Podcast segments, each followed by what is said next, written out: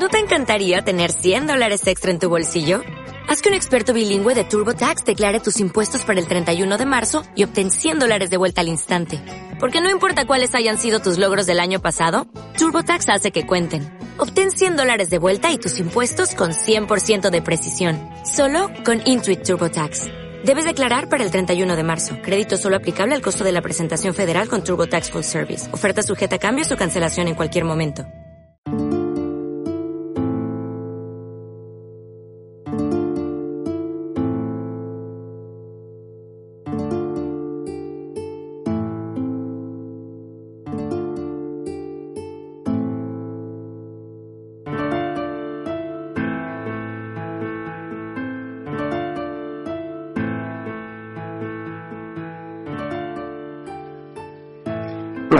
Bienvenidos al noveno capítulo de la segunda temporada de Meridian Historia. Ya estamos aquí de vuelta. Hoy vamos a volver a Europa, vamos a hablar de un zar, de Pedro I el Grande, y un zar que tuvo muchísima importancia en la historia de Rusia porque fue un poco el que la modernizó y bueno, y le pegó un acelerón económico y social bastante importante que la equiparó a, los, a las demás potencias europeas. Pero para eso casi mejor que, que lo cuente nuestro contertulio y antes de empezar, pues nada, vamos a recordar los modos de contacto. Tenemos presencia en las redes sociales, tanto en Facebook como en Twitter. En Facebook en el perfil Meridiano Historia y en Twitter en la cuenta arroba Meridiano Store. Asimismo tenemos una cuenta de correo electrónico en la cual nos podéis escribir y mandar cualquier sugerencia, comentario, crítica, que es meridianohistoria.gmail.com y bueno, recordar como último, aunque lo menos importante es que hemos habilitado la pestaña de las donaciones en, en iVoox y si queréis dejarnos alguna colaboración, pues bueno, será siempre bienvenida la cantidad que sea. Y lo agradecemos de antemano, claro que sí. Así que yo creo que vamos a comenzar cuanto antes. Hoy tenemos con nosotros a un veterano, un clásico ya en nuestro programa, nuestro querido colaborador Alex Salman. Buenas noches, Alex. Hola, Alberto, buenas noches. Efectivamente, aquí seguimos eh, dando guerra. Vamos a seguir hablando de un pellizco de la historia, nos adentramos nuevamente en el pasado y aprovechamos para dar gracias a todas aquellas personas que amablemente nos siguen escuchando, que tienen mucho mérito. Claro que sí, claro que sí, que, no son pocos, ¿eh? Les estamos muy agradecidos a, la audiencia, todo el seguimiento que nos hacen, tanto como los comentarios que nos dejan en, en como los correos que nos escriben, que contestamos todo.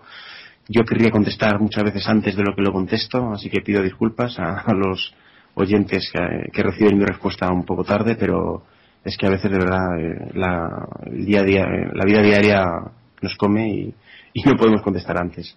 Así que nada, bueno, eh, Alex, ¿de qué vamos a hablar hoy?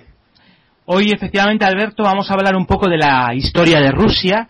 Rusia es un país que ya desde la antigüedad, desde el pasado, ha tenido un gran peso histórico y ya si nos acercamos más al presente, sabemos que a lo largo del siglo XX Rusia tuvo una grandísima importancia durante la Guerra Fría, fue una nación muy temida por los Estados Unidos y luego ya con la caída del muro de Berlín y cuando Rusia digamos que se dividió en pequeños estados independientes ya perdió fuerza, ya perdió representación internacional, aunque sigue siendo un país con gran solera. Y en este caso, en la historia de Rusia, nos vamos a centrar sobre todo entre finales del siglo XVII y las primeras décadas del siglo XVIII, vamos a, hablar del zar Pedro I el Grande, que va a convertir a Rusia en una gran nación, en una gran potencia, y vamos a ver cómo este zar, Pedro I el Grande, tenía un temperamento especial, era un personaje muy enigmático y creo que puede ser un tema muy interesante para nuestros oyentes. Sí, seguro que sí. Pues, pues lo que he dicho un poco antes en la entradilla del programa modernizó Rusia, ¿verdad? Como, como tú indicas, y, seguro que estudiar esta figura mm, va a traer bastante interés al, a los oyentes. Tienes toda la razón. Si, te parece, empezamos con, con la historia de Rusia, ¿no? Sí, yo creo, Alberto, que es bueno empezar un poco con la historia de Rusia antes de adentrarnos en la biografía de Pedro I el Grande.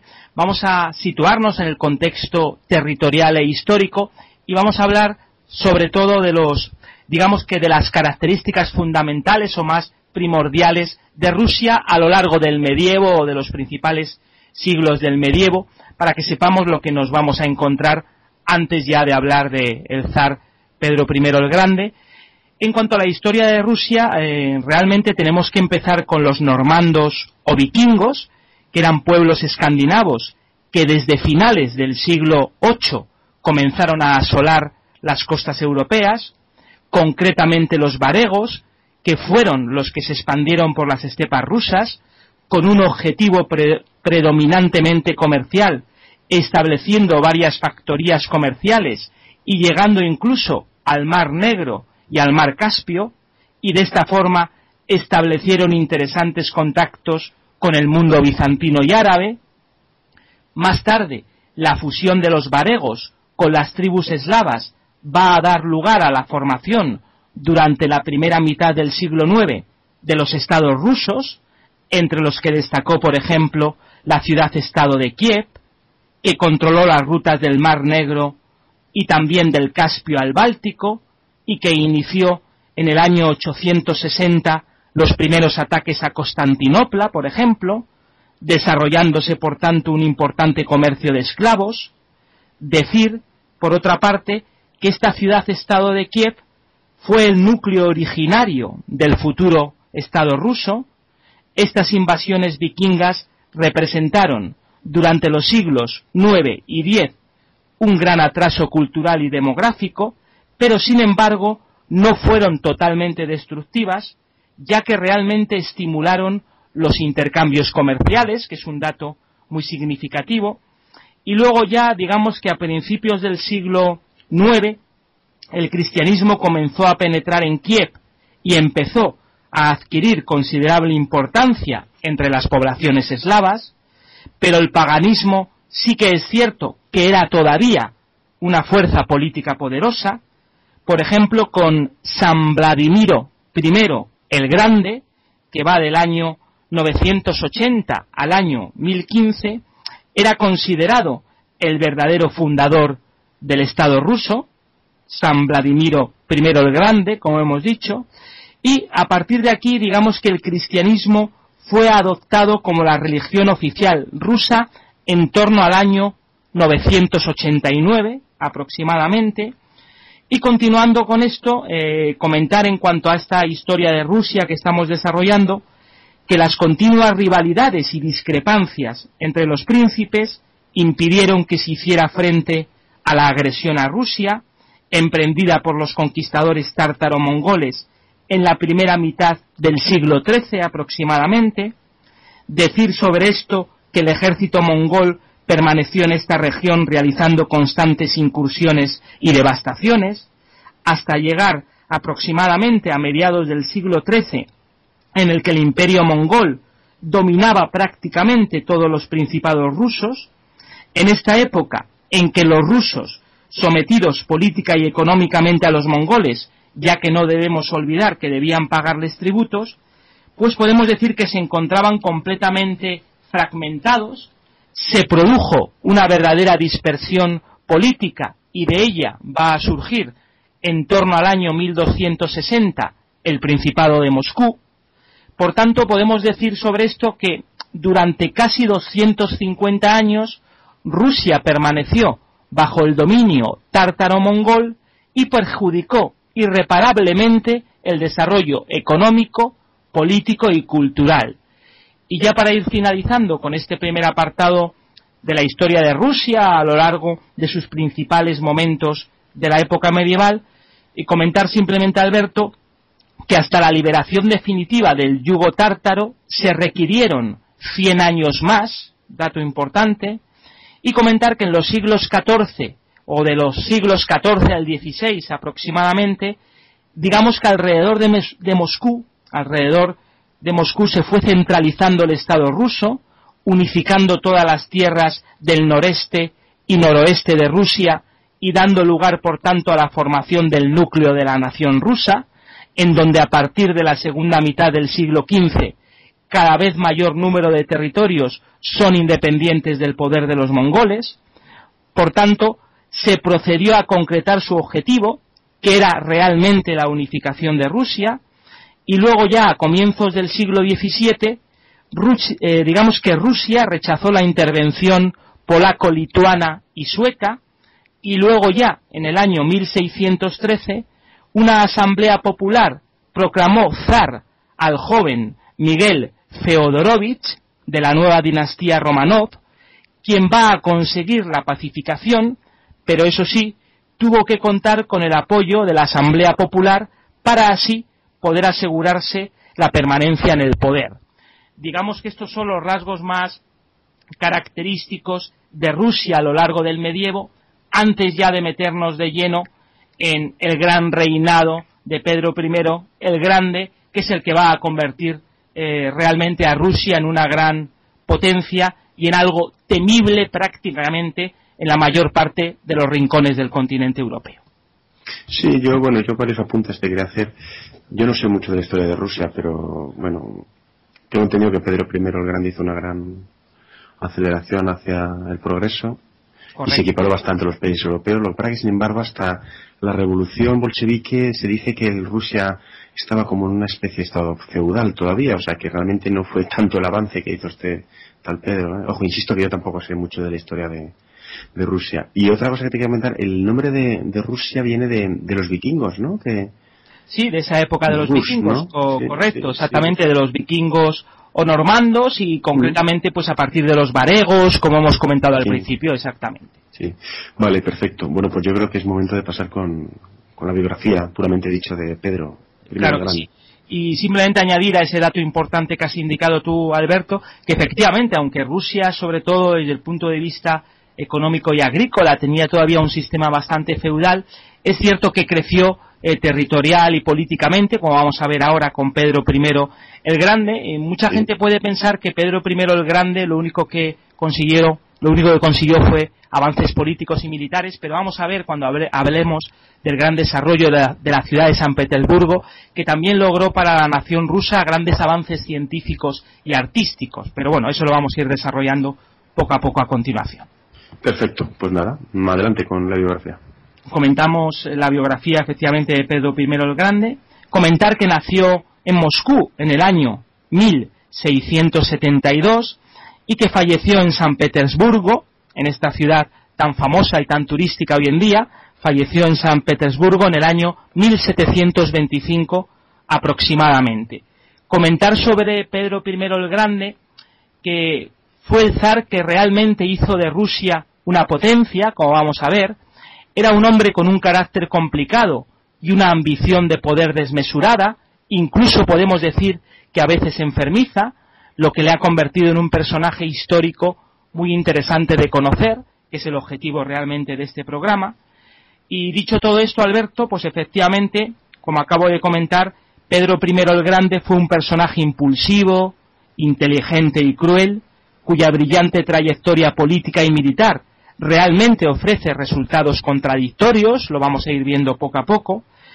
Podemos decir que fue el iniciador de la grandeza histórica y de la modernización de Rusia, pero sus métodos despóticos sí que hicieron de Rusia un país pasivo que durante siglos se resignó a depender de los dictados del zar, digamos que exigió a su pueblo la obediencia incondicional y sentó las bases de la expansión imperial de Rusia, esto lo vamos a ver en el apartado de sus avances militares. En cuanto a datos biográficos interesantes de Pedro I el Grande, pues comentar que su infancia quedó marcada por las luchas palaciegas, que estuvieron incluso a punto de impedir su acceso al poder. Por ejemplo, a la muerte en el último tercio del siglo XVII del zar Alejo I, solo quedaron vivos dos hijos de su primer matrimonio. El mayor, llamado Fedor, que le sucedió, murió de escorbuto a los seis años de reinado, y su hermano Iván, por ejemplo, estaba incapacitado física e intelectualmente para gobernar, y a partir de aquí, la segunda esposa de Alejo había dado a luz a Pedro, había dado a luz a Pedro, que fue nombrado zar con solo diez años de edad, mientras que la familia materna de Iván, encabezada principalmente por su hermana Sofía, se opuso a la sucesión, de esto vamos a comentar algo más adelante, y bueno, comentar que Pedro había crecido en una aldea bajo la tutela de su madre, que era llamada Natalia Narisquina, Natalia Narisquina, y muy pronto mostró interés por las manualidades prácticas y los asuntos militares, nos referimos a Pedro. Ambos se van a trasladar a la corte, donde su madre al principio se va a ocupar de la regencia, debido a que Pedro era menor de edad. Se van a iniciar nuevas sublevaciones perpetradas por Sofía, saqueando, por ejemplo, el palacio y asesinando a muchos parientes, viéndose Pedro y su madre obligados a dejar el gobierno en manos de Sofía al principio.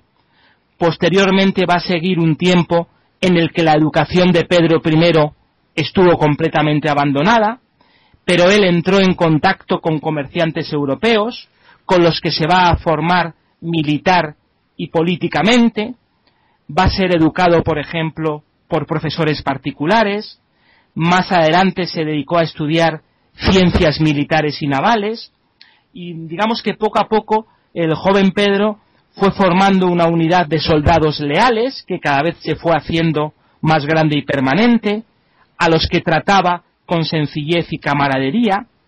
Eh, digamos que la gran pasión de Pedro realmente era la navegación, que aprendió de un holandés residente en el barrio alemán situado en las afueras de Moscú y donde vivía la colonia extranjera, con la que frecuentemente se relacionaba, y digamos que aprovechando la impopularidad de Sofía a raíz de una serie de fracasos militares contra los tártaros de Crimea, pues Pedro logró apartarla del gobierno, estamos hablando del año en torno al 1689, y a partir eh, de ese momento gobernará y reinará solo, aunque eso sí, siempre apoyándose en los consejos de su madre, que fue un apoyo fundamental, sobre todo al principio, y ya durante su reinado es cuando Rusia se convirtió realmente en una gran potencia europea, gracias a la introducción de ideas y de prácticas científicas, tecnológicas,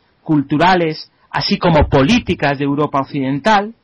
Digamos que Pedro comenzó con aspectos exteriores, como por ejemplo la prohibición de las barbas y la imposición del vestido occidental, salvo para el clero y los campesinos, pero posteriormente van a seguir reformas mucho más profundas, digamos que reformas de más calado, encaminadas a aumentar la riqueza del país y aumentar los recursos del Estado.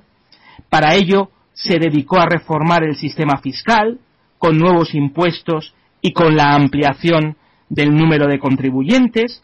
De esta manera se aseguraba poder crear y sostener un ejército permanente sobre el que poder apoyar la política exterior, siempre orientada a ampliar las fronteras rusas en todas las direcciones y en especial hacia el Mar Negro y el Báltico.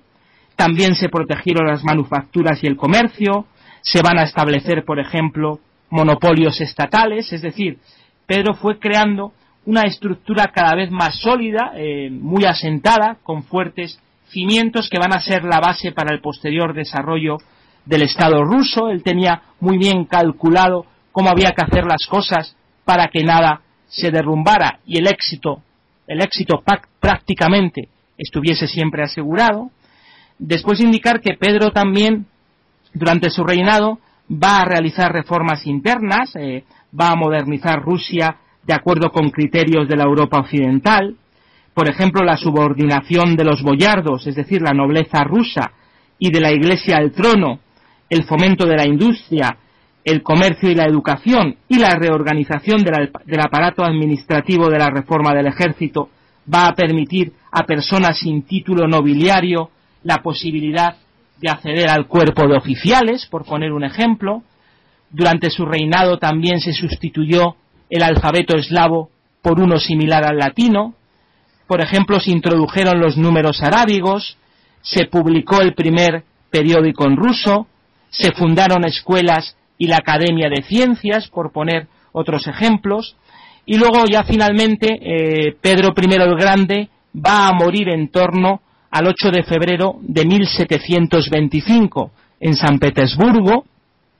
Y por último, para cerrar este apartado de la biografía de Pedro I el Grande, antes de meternos en sus grandes hazañas, podemos decir que llegó al poder tras múltiples intrigas palaciegas, como hemos comentado al principio, y que suprimió con brutalidad cualquier tipo de oposición, incluso en el seno de su propia familia, y también podemos decir que sus campañas políticas, como vamos a ver a continuación, se centraron en dar al país salidas al mar, transformando a Rusia en una de las mayores potencias del momento.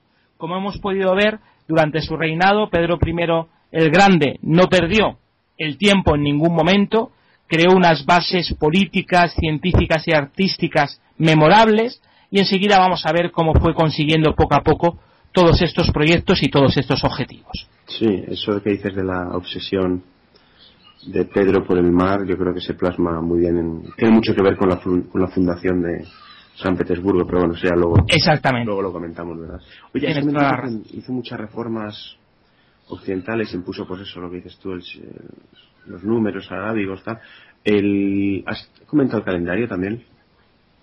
en el calendario también dio un fuerte impulso, efectivamente. porque lo cambió el Juliano, creo, ¿no? También. También llevó a cabo sus proyectos, efectivamente. Él, quería, digamos, que todo tipo de progresos eh, culturales y artísticos, mm, desde este punto de vista, desde el artístico y cultural, no tenía ningún interés de quedarse en el pasado en, en ningún momento. Él era consciente de, si, de que si Rusia tenía que convertirse en una gran potencia, no se podía dejar de lado lo cultural, porque eso sería un freno realmente imperdonable, ¿no? Y él, digamos que también intentaba elevar el nivel cultural del pueblo, de la población, porque sabía que eso era también fundamental para sostener todo lo conseguido y es necesario un pueblo inteligente pues para conseguir que un país se digamos que permanezca rico con el paso del tiempo, ¿no? Y él digamos que lo tenía todo muy claro. Sí, oye, una, una curiosidad que no te eh, que antes te quería decir pero se me ha olvidado. Eh, pertenecía a la familia Romanov, ¿no? Exactamente, a la, a la familia romano. La misma que, que se cargaron en la revolución bolchevique, ¿no? En, en, el siglo en el siglo XX, creo que fue. Si no recuerdo mal, sí, creo que, que la mataron entera, sí, sí, que imagínate que eso pasase ¿eh? hoy en día. La verdad, la verdad Qué que barbaridad, ¿eh? Que bueno. la familia, uf, calla, calla. Imagínate. Qué barbaridad, ¿eh? Aunque según cómo están los tiempos de locos hoy en día, yo ya me espero cualquier cosa y yo creo que ya ni me sorprendería. Somos perros viejos, ¿no? Sí, sí, ya, ya cualquier cosa es posible, sí, está claro. La verdad que sí, está todo muy loco, pero bueno. Bueno, oye, pues nada, eh, sigamos un poco ahora con... Pasamos a la carrera tanto política como militar de Pedro. Exactamente, que digamos que es la parte jugosa del asunto, ¿no? Sí, sí, sí. Ahí, saber sus grandes logros y, y, sus grandes méritos. Demostró su genio, no sabemos si para lo bueno o para lo malo, pero ahí lo, lo sacó. Sí, sí, era un hombre muy, muy temperamental. Yo creo que para conseguir estos éxitos históricos hay que tener un temperamento y una personalidad muy, muy clara, muy clara y yo creo que hay que tener esa ambición de pisotear, si no, no nunca se lograrían estos, estos avances y estos, estos mecanismos que vamos a explicar a continuación. Perfecto, pues venga, adelante. Sí, en cuanto a la carrera política y militar de Pedro I el Grande, efectivamente, pues eh, comentar que las, las, sangrientas luchas por el poder, mantenida por su madre y la familia de Sofía, unida a la continua zozobra a la que estuvo sometido de niño, pues sin lugar a dudas terminó desequilibrando el sistema nervioso de Pedro. Esto va a hacer, va a hacer que poco a poco adquiera un carácter vengativo, implacable y autocrático. Se dice, según muchos testimonios históricos, que Pedro I el Grande sufría ataques de furia que se veían agravados por enormes borracheras compartidas con sus amigos, en la que parece ser que los excesos podían alcanzar límites insospechados. Así, por ejemplo, podemos comentar que los estallidos de cólera del zar eran imprevisibles, inesperados, y que podían alcanzar a cualquiera que se cruzara por delante sin tener en cuenta la condición del mismo, y por tanto se dice que se hacía realidad el dicho que decía que cuanto más cerca se está del zar, más cerca se está de la muerte. O sea que imagínate qué carácter debía tener Pedro I el Grande que hacía que se temblara absolutamente todo cuando se enfadaba, ¿no? Y bueno, eh, a partir de aquí comentar que a partir de la muerte de su madre, digamos que en torno al año 1694, ya sí que Pedro va a ejercer el poder sin ninguna traba y sin ningún consejo, él va a empezar a tomar todas las, todas las iniciativas, va a empezar a tomar absolutamente todas las decisiones y va a comprender que Rusia necesita una salida urgente al mar, lo que le va a empujar a declarar la guerra a los tártaros de Crimea, que eran vasallos de Turquía, y de esta forma poder acceder al Mar Negro, y digamos que al cabo de un año van a lograr su objetivo y Rusia va a poner pie en la orilla del Mar Negro y se va a iniciar la construcción de una gran flota, se va a enviar a numerosos oficiales a estudiar técnicas de navegación en Inglaterra, Holanda e Italia. Posteriormente, cuando circularon rumores de que el propio zar tenía intención de viajar al extranjero, digamos que algunos jefes cosacos tramaron una conjura para asesinarle. Enterado de esta conspiración, Pedro se va a adelantar a la situación y descargó contra ellos un terrible golpe, y muchos de ellos incluso fueron arrastrados a la plaza de Kremlin y decapitados o, ahorcados en el acto, es decir, Pedro I el Grande no permitía ningún tipo de broma, enseguida que se daba cuenta o enseguida que recibía información que había personas que estaban en contra de él, personas que podían hacer tambalear su proyecto, no le temblaba el pulso y los ejecutaba rápidamente. Digamos que cortaba el cáncer de raíz para que no se volviera a expandir. Y bueno, dicho todo esto, luego, eh, después de, este hecho que hizo contra aquellos que estaban conspirando contra él, eh, sus cadáveres posteriormente quedaron expuestos a la vista del pueblo para escarmiento general, para amedrentar a otros que quisieran llevar a cabo el mismo objetivo. Y dicho esto, pues comentar que la admiración de Pedro por el estilo de vida occidental le llevó a viajar, por ejemplo, rodeado de un interesante séquito al extranjero. Por ejemplo, en 1697 salió de Moscú y digamos que después de pasar por Riga y Curlandia visitó algunas capitales de Alemania, de Austria y de Holanda para poder conocer cómo funcionaban, conocer su progreso cultural y artístico y copiar aquello que pudiera ser beneficioso. Y en este, en este último país, en Holanda, estuvo, por ejemplo, trabajando como astillero. Incluso Pedro I el Grande se dedicó a visitar arsenales y fábricas y demostró mucho interés por las colecciones de historia natural que poseía, por ejemplo, el rey británico Guillermo III. Por, tanto, podemos decir que acabó incluso convertido en un excelente carpintero, con conocimientos amplios de construcción naval y de cartografía, e incluso aprovechando el viaje para contratar cientos de técnicos y oficiales extranjeros que van a trasladar posteriormente sus conocimientos a Rusia. En cambio, sí que podemos decir que los resultados políticos del viaje no fueron los esperados, sí que fueron los esperados los artísticos y culturales, pero los políticos dejaron mucho que desear, ya que Pedro I el Grande pretendía una alianza europea contra los turcos, pero podemos decir que ni el emperador austriaco ni el rey inglés quisieron hacerlo efectivo. Eh, se comenta históricamente que esto fue debido a que estaban pendientes de la previsible guerra por la cuestión sucesoria al trono español, al fallecer sin heredero directo Carlos II. Parece ser que esto fue la clave de todo. Eh, Carlos II, el último rey de la rama hispana de los Habsburgo, y bueno, digamos que a partir de aquí Pedro supo que no podía esperar ayuda militar externa para sus proyectos expansionistas, pero sí que se reafirmó en su plan de transformar Rusia en un país de impronta europea. Para ello va a lograr una alianza muy importante con el rey de Polonia, Augusto II, para su enfrentamiento contra Suecia y para procurar a Rusia un acceso al mar Báltico, a partir de aquí, digamos que Pedro I el Grande, deseoso de formar un ejército moderno y disciplinado, instituyó el sistema militar obligatorio, digamos que un recluta por cada 20 hogares, o por lo menos eso se decía. De esta manera disponía así de una fuerza cercana a los 300.000 soldados y marineros, en una Rusia que para entonces contaba con unos 13 millones de habitantes, que es un dato muy importante, por tanto, digamos que eh, Pedro I el Grande, para sostener este gran ejército, tuvo que aumentar, por supuesto, la base industrial del país, va a crear numerosas manufacturas, fábricas, talleres mecánicos y astilleros que se costeaban con privilegios proteccionistas o bien también por medio de subvenciones estatales. Digamos que el zar era el primer empresario de Rusia y se reservaba el monopolio de artículos de primera necesidad, como por ejemplo podían ser en aquella época la sal, el alquitrán y la potasa, así como por ejemplo el de la seda y las pieles de Siberia. Eh, y luego, relacionado con todo esto, digamos que para asegurar la mano de obra, los comerciantes y propietarios de minas y fábricas fueron autorizados a comprar incluso pueblos enteros, incluidos sus habitantes. ¿Cómo, cómo? Sí, de... esclavitud.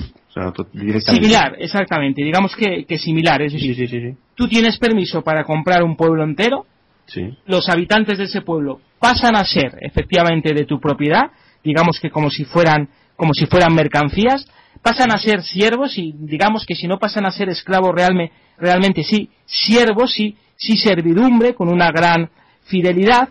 Incluso se, se decía que incluso ellos y sus propias familias debían trabajar a perpetuidad en las propiedades de sus amos. Por tanto, no llegaba totalmente al régimen de esclavitud, pero sí que a una servidumbre, digamos, que encadenada y, hereditaria, ¿no? Podríamos, podríamos decir. Sí, sí, algo bastante feudal, vamos. Exactamente, como habíamos comentado al principio. Correcto. Y bueno, digamos que cualquier oposición a estas medidas, pues no hace falta comentar que fueron duramente reprimidas. Así, por ejemplo, Pedro I el Grande interrogó y golpeó incluso a su hermanastra Sofía, que fue condenada a reclusión perpetua en un convento, como ves no, será, no se andaba con chiquitas, por ejemplo incluso cansado de su esposa Eudoxia, con la que se había casado a los 17 años, Pedro la forzó a renunciar al matrimonio y a hacerse monja, imagínate hasta dónde llegaba su poder y su personalidad, y su único hijo, Alejo, fue separado de ella cuando solo contaba ocho años, fue encarcelado torturado y condenado a muerte por el zar. Podemos comentar también que su nieto, Pedro II, fue siempre ignorado por su abuelo, para que veas cómo se las jugaba. Eh, y posteriormente, ya desde un punto de vista ya más puramente militar, digamos que decidido a abrir una ventana a Rusia en el Báltico para poder comunicarse con Europa, firmó la paz con los turcos e inició una ofensiva contra Suecia, iniciándose una guerra que duraría aproximadamente 21 años contra Suecia. Sí, la Gran Guerra del Norte. Exactamente. Y digamos que su contrincante era el rey sueco Carlos XII, que era un joven y valiente estratega que mantuvo a raya a polacos y daneses, aliados de Pedro, y que consiguió una gran victoria sobre los rusos en Narva, por poner un ejemplo. Posteriormente Pedro se lanzó contra los territorios suecos del Báltico, llegando incluso al Golfo de Finlandia y la pantanosa desembocadura del Neva, en donde va a empezar a construir la ciudad de San Petersburgo, de la que vamos a hablar a continuación, y que va a ser la capital de su imperio. Terminará, como nos imaginamos, derrotando a los suecos en la decisiva victoria de Poltava en el año 1709 aproximadamente, acabando con el ejército de Carlos XII, y luego ya más tarde dominará. las pasa, las pasa canutas, ¿eh? Lo pasa mal, lo pasa mal. Porque creo que llegan, pues, penetran mucho en el territorio ruso, ¿eh? Los, los ejércitos suecos. hay que pensar que por esa época el ejército sueco sufrió una modernización el Estado sueco, bueno, básicamente. Pero sí, el ejército sueco fue su gran quebradero de cabeza. Sí, sí, dominó mucho el norte y, y, penetraron mucho en el territorio. No digo que llegasen a Moscú, pero, pero porque no llegaron. Pero, pero hubo momentos en que incluso Rusia temió la derrota, sinceramente. Lo que pasa es que luego se recuperaron a tiempo. Que Rusia tiene un gran general, que es el general invierno, que de cuántas les ha salvado, ¿eh? El invierno a los rusos, macho.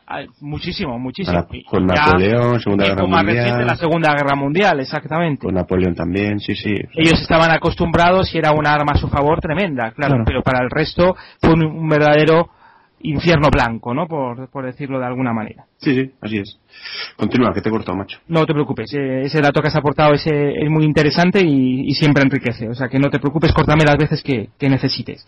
No, comentarte simplemente que más tarde sí que terminará Pedro I el Grande dominando las posesiones turcas en Moldavia y Besarabia, después estará la paz de Adrianópolis en el año 1713, que puso fin a la contienda rusa-turca, eh, digamos que en 1717 viaja a Versalles para acordar la boda de su hija Isabel de tan solo ocho años, con Luis XV concretamente, que no se terminó de concretar, no se concretó. y luego digamos que el objetivo del matrimonio que, que se quería conseguir, pues el objetivo era facilitar, como no, una alianza franco-rusa contra Suecia, ¿no? Como siempre el interés político y militar juega un papel muy importante en este tipo de enlaces. Y para terminar con este, con este apartado que hemos iniciado, pues comentar que tras la muerte de Carlos XII, el ejército ruso va a seguir con sus matanzas y pillajes en la costa báltica durante otros tres años, hasta que finalmente se firma la paz de Nistad, que permitió a Rusia quedarse con todas las posesiones bálticas suecas, y de esta manera convirtiendo a Rusia en la principal potencia de toda Europa Oriental. Como hemos podido comprobar, un recorrido muy, muy interesante y muy, y muy llamativo, ¿no? Que nos, nos hace imaginar exactamente todas las contiendas que se debieron llevar a cabo tan sangrientas. Sí, de hecho, eh, creo que confirmó la paz con Suecia y demás, se dio mucha parte de, Finlandia, o sea que eh, fue una victoria agridulce también, ¿no? Por esa parte. Totalmente. había conquistado mucha parte de Finlandia y la tuvo que ceder también, pero bueno, se guardó una, los tratados de paz se reservó una parte para proteger San Petersburgo, Besarabia, Karelia, en fin. Bueno, pues seguimos, seguimos con, por ejemplo, ¿te parece? Pasamos a la fundación de San Petersburgo que tenía. Sí, claro que sí. Simplemente comentarte, Alberto, que efectivamente, como tú dices, a partir de esta época ya Rusia no dejó de crecer, eh, Rusia se convirtió en una de las grandes potencias mundiales. no olvidemos que fue la única que realmente hacía frente a Estados Unidos, la única que podía hacer temblar a la poderosa Estados Unidos, ¿no? Eh, todo ese tiempo que duró la Guerra Fría, ¿no? Con tantos intereses, espionajes y conflictos políticos que a punto estuvieron de estallar en nuevas guerras, ¿no? Pues sí, sí que podemos decir que Rusia era temible. Es una pena cómo ha terminado finalmente dividida en, en estados independientes, ¿verdad? Ahora mismo ya no tiene esa misma fuerza. pero ese peso histórico yo creo que sigue dejando huella, ¿no? De Sí, sí, hombre, pena no lo sé, pero aún tiene peso, ¿eh? Fíjate lo que está pasando ahora con ha pasado con Crimea y Ucrania y demás, que parece que eh, ya no tiene la fuerza de la extinta URSS, pero sin embargo Rusia sigue siendo un poder fáctico. ¿eh? Sí, sí, no, y tiene una tiene una hacia, hacia el este macho, así tengo yo aquí, tengo yo aquí y territorial que no no se puede dejar de lado, efectivamente. Sí, sí, tengo yo aquí un mapa delante, macho, de, del mundo y es que Rusia, o sea, te hablo ya hasta la costa del este, cuando hasta el Pacífico es que es enorme. sí, sí, sigue siendo enorme, a pesar de que se ha dividido diferentes estados independientes. Imagínate que la extensión que tenía antes era inmensa, ¿no? Sí, sí, era alucinante. el poder de espionaje que tenía, el poder político y militar, ¿no? Sí, sí. Estados Unidos no la quitaba ojo, desde luego. No, no, de luego, de luego. Bueno, así pasó en la Guerra Fría, ¿verdad? Exactamente, ¿no? Bueno, ese, ese periodo tan, tan convulso indirectamente que nos, que nos ocurrió y que ya ha llegado a su fin como otros, otros periodos históricos a ver lo que nos viene por delante. Esperemos que sea bueno, pero a ver. Sí, hay que ser optimista, tío. sí, no nos queda otra. Sí, aparte. pero sí, hay que serlo, hay que serlo. Exactamente. Bueno, continuamos con la fundación, si te parece, de San Petersburgo. Vamos a, efectivamente, hablar de la fundación de San Petersburgo, que no solamente en aquella época ya va a empezar a ser importante, sino que hoy en día, digamos que San Petersburgo, junto con Moscú, yo creo que son las ciudades más turísticas ahora mismo que existen en, en esa zona. La ciudad, la ciudad de San Petersburgo es una ciudad bella y con, y con mucha historia que nunca hay que dejar de visitar, pues vamos a hablar de ella durante el periodo efectivamente de Pedro I el Grande, como tú me comentas, Alberto.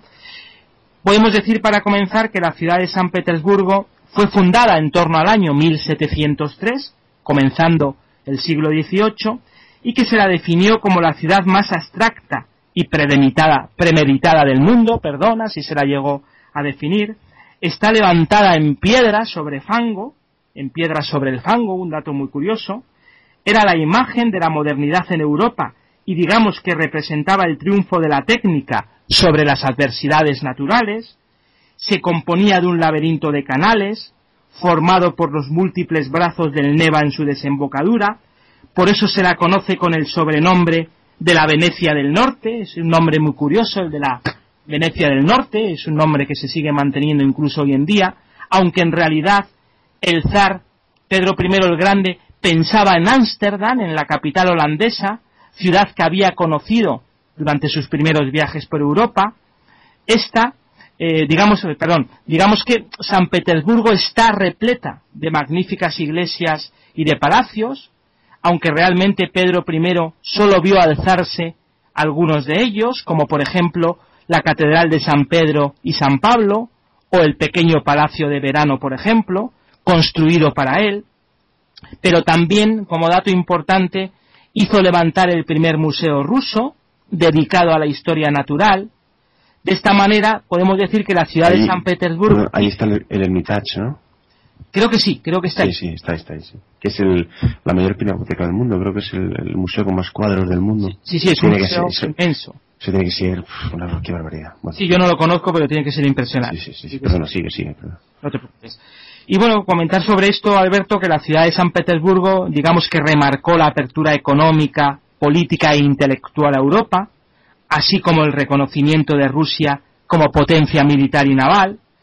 Como dato importante de esta fundación de la ciudad de San Petersburgo, es importante, que, es importante comentar que para su edificación fueron trasladados a la fuerza miles de campesinos desde el interior de Rusia, así como numerosos prisioneros, y que al ser un lugar pantanoso y de bajas temperaturas provocó la muerte de miles de trabajadores. Este lugar pantanoso me recuerda ya en el otro rincón del mundo a la ciudad de Tecnosticlán, ¿verdad? La famosa ciudad de México, que también está construida sobre una laguna, ¿no? Pues nos recuerda un poco al continente americano también, ¿verdad? En este aspecto. Y bueno, luego comentar que... Sí, es, igual. ¿Verdad que sí? ¿Verdad? A esa gran ciudad iberoamericana de la que hemos hablado en algún en algún otro podcast. Sí, sí, sí, maravilloso. Con otras características culturales diferentes, pero al mismo tiempo enigmáticas y maravillosas. Aquí ya tuvo que ser alucinante, lo de Tenochtitlan, pero bueno. Mucho más, bueno, y esta también, contaban ¿eh? con menos medios, efectivamente, ¿no? y esta también. sobre todo por la belleza en la que se convirtió, ¿no? Sí, y no hay que olvidar, bueno, el, fin último, ¿no? Por el que se hizo, ¿no? Por la ciudad básicamente también, porque era una salida al norte, al mar. Exactamente, correcto. Aparte de su belleza, con esta finalidad política militar, ¿no? Podríamos decir. Sí, perdóname que te estoy cortando mucho. No, no te preocupes. Eh, perdona. Simplemente ya como cierre de las características principales de la ciudad de San Petersburgo, bueno, podemos comentar a, a, a nuestros oyentes que tras la muerte de Pedro I, los dos siguientes monarcas, Catalina I y Pedro II, residieron en Moscú, dato importante. Posteriormente su sucesora Ana concedió nuevamente a San Petersburgo la capitalidad, y finalmente señalar sobre esto que el centro de la ciudad y edificios relacionados pues fueron nombrados Patrimonio de la Humanidad por la UNESCO en el año 1990 y sin lugar a dudas yo creo que completamente merecido. Sí, sí, porque creo que es... Yo no lo he visitado, ¿eh? pero creo que conozco gente que lo ha hecho y es solucionante.